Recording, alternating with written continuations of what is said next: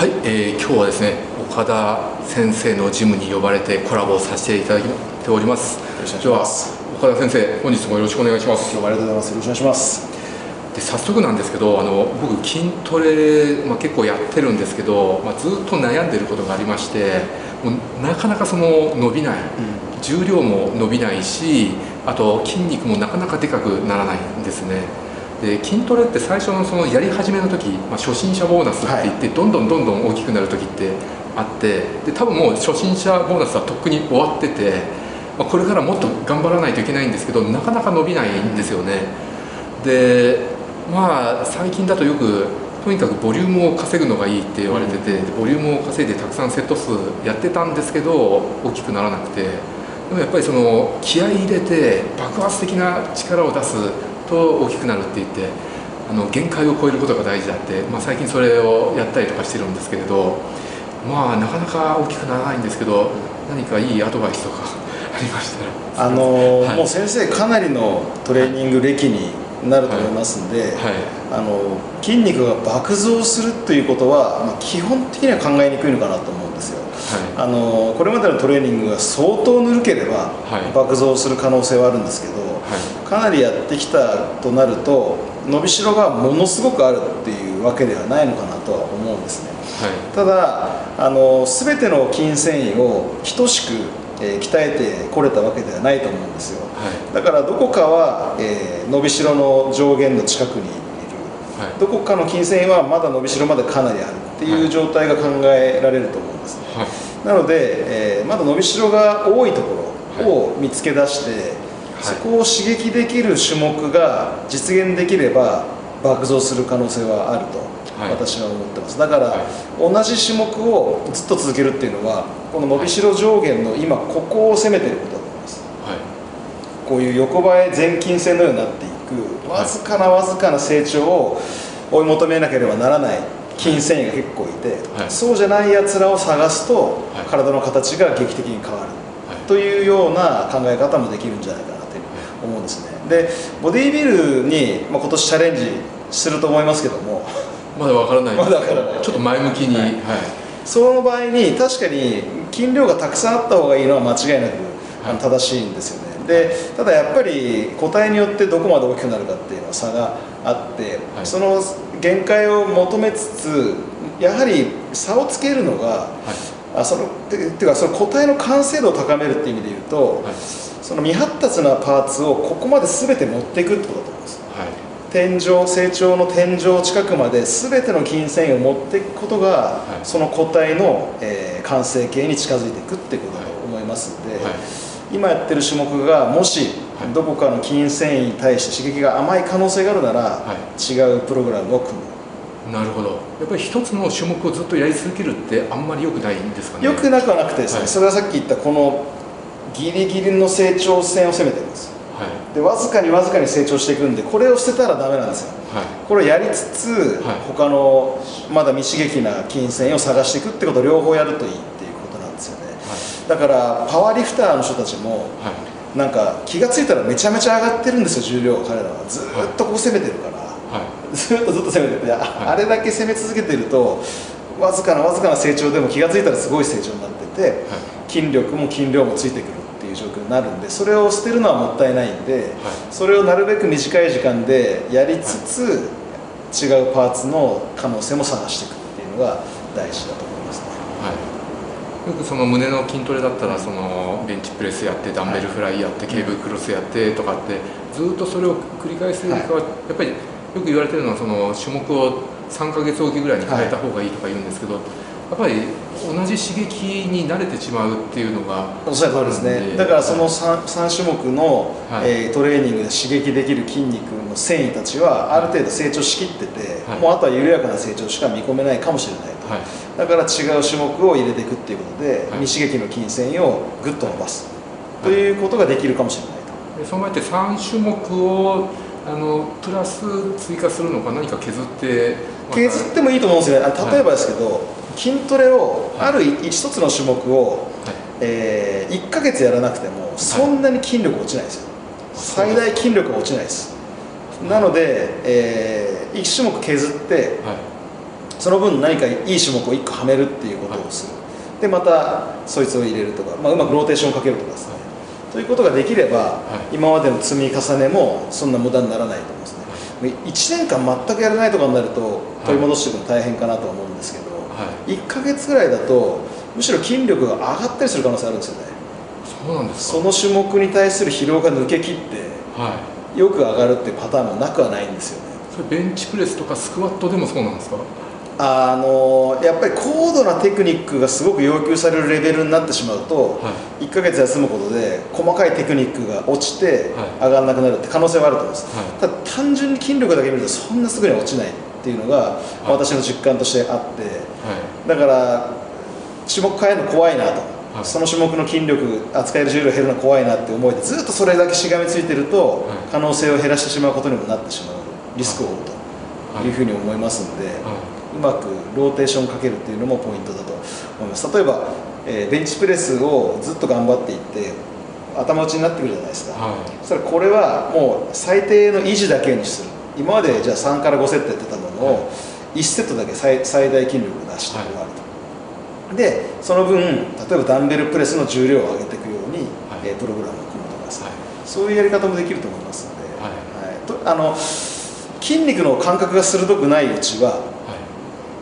基本的に今現存している、えきちんとした種目はい、変な YouTuber が考えた変な筋トレじゃなくて、はい、教科書に載っているようなきちんとした種目の、はい、えー、種目全てに、えー、得意になっていくことが、漏れなく筋繊維を刺激することになってくると思いますので、そういった取り組み方をするといいと思います。なるほど。分かりました。この筋トレやってて思うんですけどやっぱり1セット1セット全力でやらないといけないっていうことに最近気づいてきたんですよ、ね、なんかもうボリュームだけ稼げばいいから適当にやればいいのかなと思ったんですけどやっぱり1セット1セットなるべく限界を超えるようにっていうことを心がけた方がいいなって思うんですよね。そうしたら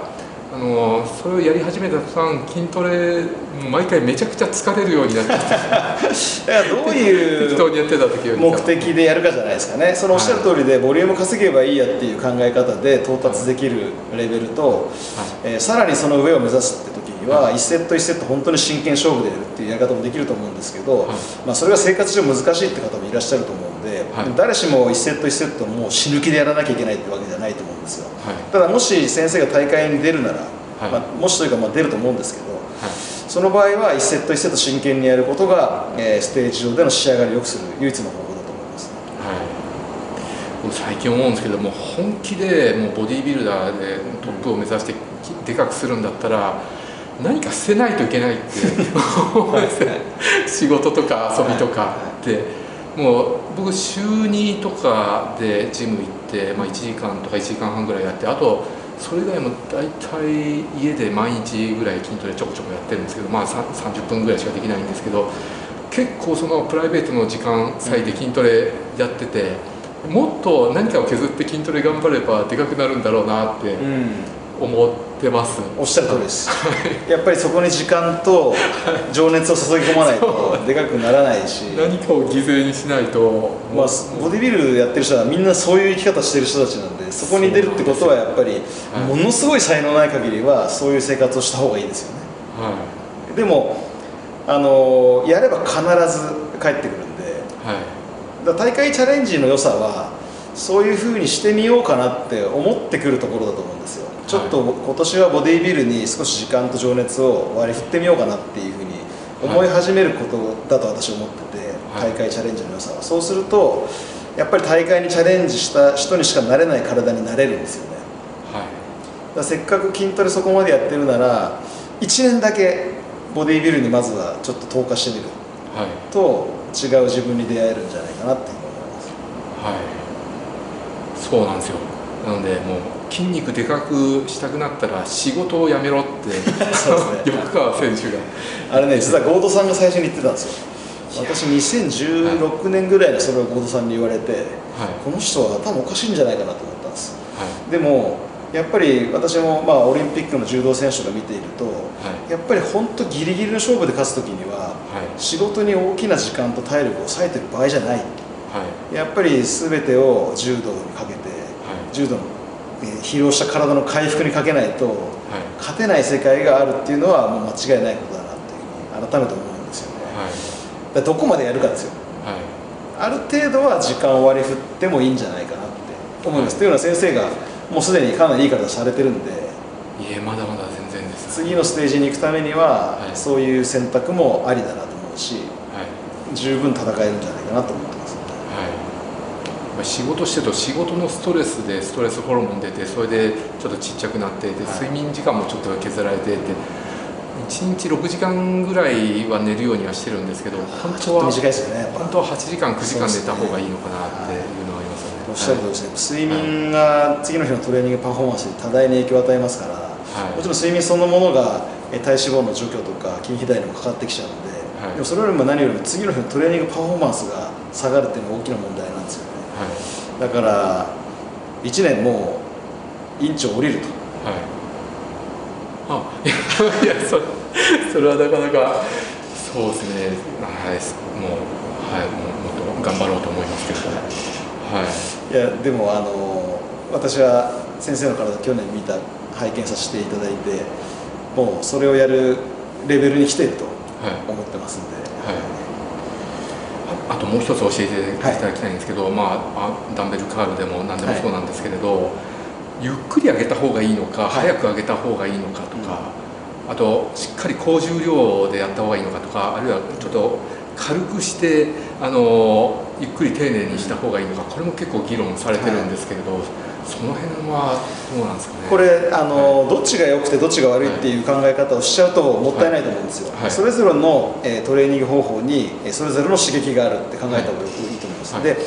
去年その検査が厳しいボディビルの世界選手権に出て、その一緒のステージに上がった仲間たちのインスタとかを見ると、非常に面白いのがものすごい丁寧にトレーニングしてる人が多いんですよ、無反動ですね、もう全くの無反動そんなことやって楽しいのかなと思うぐらい、丁寧にギューってやるんですよね。海外のトップ選手ですか、はい、薬を使ってないトップ選手たちです、はい、でもに日本で薬使ってない選手たちはもうガンガンチーティングを使ったりする選手が、ね、ミスター日本とか出てる人多いですよね、はい、でまあ両者に意味があるし、結局両方やそのまあ、チーティング使って、まあ、高速で反動を使ってあげてる人たちもすごい体してるし、はい、まあ、私が出た世界選手権の外国人たち丁寧にやってる人もすごい体してるんですよ。丁寧にっていうのはゆっくり上げてるってことですか？えー、っとですね、まあ、ものすごあゆっくりめちゃくちゃゆっくりの人もいるんですけど、はい、無反動の人が結構いるんですよね、はい、反動全然使わないっていう形で、フルレンジでしっかり丁寧に上げてるっていう人を結構見て、あ面白いなと思って。日本のトップのボディービルダーだと大体チーティング使って、はい、例えばバーベルカーだったらここだけギュッと入れるみたいなトレーニングをされてる人とかも結構見るんですけど、はい、そういうことやってる人ほとんど見ないんですよね、はい、でもいい体になってるし、はい、でも日本の選手もいい体になってるしどっちがいいとは言い切れないと思います、だからえー、それぞれのやり方のメリットデメリットを理解することが大事で、はい、高速で上げるってことはやっぱり腱にかかっている負担が強すぎるんで、はい、痛みを起こす可能性があるということは理解しないといけないし、はい、動きが下手だと単純に体の振る反動だけで上がってて対象筋があんまり効いてない場合があるっていうリスクがあると、うまく動かせば、最終局面でものすごい強いコンセントリック刺激入れれるし、エキセントリック刺激も入れれるって良さがあるっていうことはあるんじゃないかますし、一方で反動を使わない方法っていうのはやっぱり扱える重量があの絶対重量がかなり低くなるんで、はい、そうすると筋肉に対する力学的なストレスが減りすぎるっていうところがあると思いますので、それはデメリットの一つだと思います、はい、一方で怪我はほとんどしないと思います、無反動で丁寧に軽くやるぐらいですからね、といったことを理解して状況に合わせてやる、例えば高重量を反動を使ってあげていくと、腱もはい、関節も神経系も全部疲れてきますからね、はい、これずっと続けたら絶対怪我するし、はい、停滞してしまうので、例えば1か月のうちの、まあ、半分ないしは3分の1は、えー、そういったトレーニングせずに、丁寧にゆっくりやるトレーニングする。とかっていう感じでうまく使い分けるのが大事なんじゃないかなと思います、高重量あの低重量はそういう理論で、うん、あとは早く上げるかゆっくり上げるかって結構人によって言うこと違ってて、ゆっくり丁寧に効かせながら上げるのが大事だっていう人もいればあの側筋繊維をあの鍛えるわけなので早く上げることが大事なんだっていう人がいるんですけど、それどっちが正しい？側筋繊維を鍛えるために早く上げるっていうのは、はい、あの正しいようで他の考え方もできると。例えば、超高重量を持つと早くは動けないですよね、でも高重量を動かすために側筋繊維がめちゃめちゃ動いてるんですよ、見た目の速度はゆっくりなんですけど、力をよく出せる側筋繊維がすごく活動するっていう現象になってるんで、軽いものを早く上げたから側筋繊維というのはならない、ならなくはないんですけど、別に重たいもの持てばゆっくりの動作でも側筋繊維刺激できますよっていうと、だから筋トレで大事なのが割と重量かけましょうと。はい、75%とか80%以上の重量を持つというのが、はい、これは側筋繊維を動員するためにはある程度の重量が必要だからだよねっていう理論なんですよね、はい、なのでそれよりも軽い負荷にして素早く動かすっていうのは割とあの遠回りをしていると、い、うことになりますし、あとですね早く動かすっていうのは、この物体が止まっている加速局面で必要な力がすごい高いんですよね、で加速すると感性で上に上がっていくんですよ。そうですね。実は最後の方最初の方だけ力を出しててあとはほと,、ほとんど力出してないっていう可能性がある、はい、スクワットなんかもそうで最初力出してるんですけどあとはあんまり力出てない。考えることができて、はい、という意味で言うと実は全ての関節可動域で筋肉を収縮させられてない。ってい。うことになるんで、はい、早く動かすっていうのは割とそういうデメリットも出てくるっていう考え方になってます、だからやっぱり70 5%とか80%の重量で8から10回の重さでやるっていうのは割と理にかなってて、はい、誰でも筋肥大しやすい側筋繊維を使いやすくなる、はい、えー、そして全可動域にわたって力が入り続けるっていう、はい、要はトニック。筋肉がテンションを出し続ける。これが筋肉の肥大の一つの重要な刺激になるわけですけどそれを叶えるっていうのが大体、まあ、10回ぐらいの重さ。75%から80%ぐらいの重さでやるといいよっていう理屈の背景なんです。大体アームカールだったら上げるのに何秒かけてとかってあるんですか？1秒基本的にはあのスロートレーニングなんかでやるのが、まあ、3秒から4秒かけて123、はい、でここで1テンポ休んで123なんで、はい、3秒ぐらいかけるっていうことはもうスロートレーニング化してるんですよ、はい、だから3秒未満でやらないといけないと思います、で2秒やってもかなり長いと思います、1スロートレーニングはダメっていうことですかダメじゃないんですけど、やはりそのかかってくる力学的負荷が小さすぎる。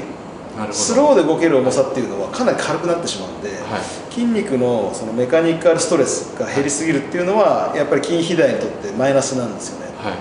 い、だから海外の選手がこんな速度でやるんです。4秒ぐらいかるんですよ。これでよくでかくなってんなっていう感想を思ったんですよ、はい。まあ、そいつそんな大きくないんですけど仕上がりめちゃくちゃいいんですよね、はい、バカでかいわけじゃないんですけど骨格に対しては十分筋肉ついててあの動きでつくんだっていうのはすごく不思議だったっていうのはありますね。ただ一般的にはやはり3秒も4秒もかけれるような動きっていうのは重量軽すぎるです、はい、そうすると筋肉にかかるテンションが低すぎるんで、はい、少し筋トレとしてはもったいないと思いますね、はい、やっぱり1秒から長くて2秒じゃないですか、はい、2秒でも121で結構苦痛になってきますよね、はい、1秒から2秒の間っていうのがまあ般的じゃないですかね、はい、それをベースにすごくゆっくりやる日もあってもいいし、はい、早くやる日もあってもいいとい。う感じで、はい、いい塩梅で配置配置していくしかないんじゃないかなと。はい。わかりました、まあ、あんまり早く上げすぎると反動を使っちゃって筋肉に効かせられないので、ね。はい、効かせることを意識するっていうことですかね。で効かせることを意識するトレーニングと、効かせることを意識しないトレーニング両方やった方がいいです。これから特に筋肉のサイズも欲しい。そして筋肉一個一個のディテールが欲しい。場合にはこの両者大事で、筋肉を効かせることを考えずに、例えばベンチプレスも大胸筋を考えずに重たいものを上げることに集中するっていうことをした方が扱える重量増えてくるんですよそうですね、はい、でそれで知らず知らず大胸筋に力学的な仕事をさせて筋肥大させちゃうとい。うのが一つなんですけど、そうすると大胸筋の中でもよく鍛えられてる筋繊維そうじゃないやつが生まれてくるんで、はい、その穴を埋めるのが意識なんですよね、はい、意識をして大胸筋上部に意識をした、えー、フライをするとか、はい、ケーブルクロスオーバーするとかっていうこの組み合わせが、あのステージ上で見える体を作るためにはすごい大事です、サイズプラスディテールっていうためには、えー、意識をし筋肉に意識しないトレーニングとするトレーニング両方やると。い。う感じですね。わ、はい、かりました。あと最後に一つあのよくそのカーフとかって20回ぐらいでセット組めっていうじゃないですか、だけどカーフってその多分チキン繊維が結構多いからあのそれをターゲットにするために回数を増やせて意味だと思うんですけど僕結構カーフの8回とか10回ぐらいでセット組んでるんですよね、はい、カーフも側筋繊維もあるので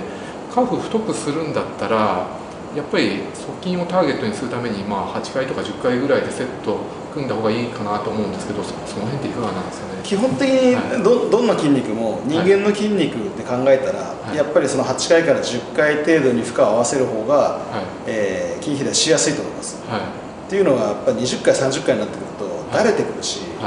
動作もぶれてくる可能性が高いんで,、であと限界まで追い込めない、実は20回切りがよく終わることなんかなくて、お前21回できたでしょみたいな世界が絶対あって、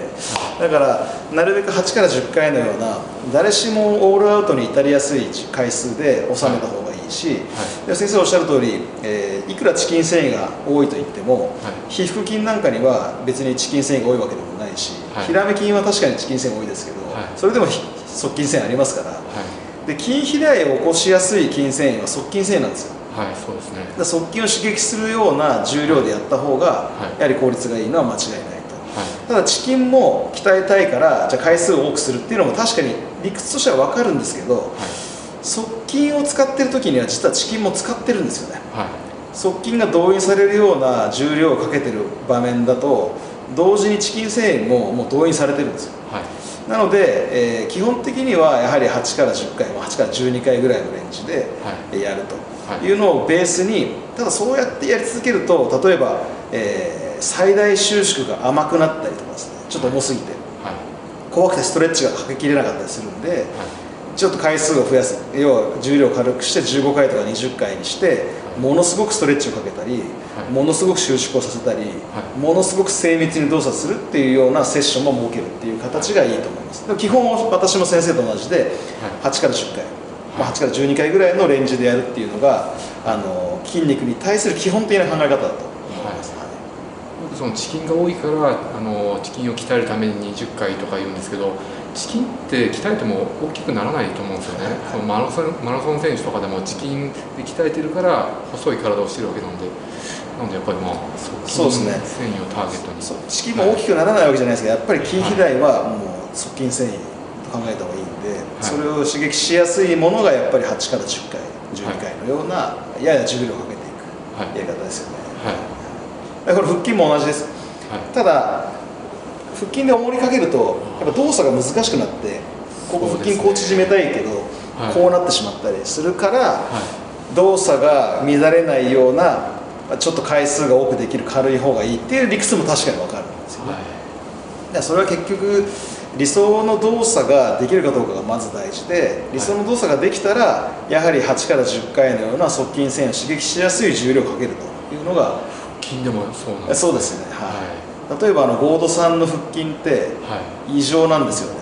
はい、あの人はあのシットアップベンチャーの腹筋台をケーブルマシンとか持ってくるんですよ、はい、ケーブル下から出るんですけど、はい、足が上に上がってこうなってるんですね。でこうやってケーブルを担いでこう腹筋するんですよ、はい、でゴードさん何回やるんですかって言って500回やるとでいや500回で重りどんぐらいするんですかって言ったら、何回やったっけちょっと忘れちゃったんですけど 20回か30回しかできない重さに設定しろって言われて、はい、それでどうやって500回やるんですかって言って、はい、で500回終わるまで降りるなって言うんですよ、はい、で20回から30回やって、はい、このまま休むんですよ。休んで、またできるなってこうやってややり続ける、はい、で500回をやらされるんですよ。そうするとあの合田さんの腹筋ができるんですよ、はい、でもこんな僕にはもうできないと思って、はい、高重量高回数の威力をまあ、彼から学びましたけど、まあ、それができる人っていうのは一部だと思うんですよね、はい、でもやっぱり重量をかけるとあの腹筋も大きくなる反応をするっていうのはあの間違いないなってその時も思いましたし、はい、昔あのプロ野球選手をトレーニングしたことがあって、はい、えー、腹筋にもかなり負荷をかけて今の理論で負荷をかけてトレーニングしたんです。500回じゃないですよ、そしたらやっぱりたった2か月ぐらいでね MRI で相当分厚くなってました筋肉やはりその同じ腹筋肉なんで、はい、側筋線を刺激するためには重量必要だなとい。うふうに思いますね。はい。わ、かりました。すごく勉強になりました。岡田先生本日もありがとうございました。ありがとうございました。トレーニングいってらっしゃいいってらっしゃい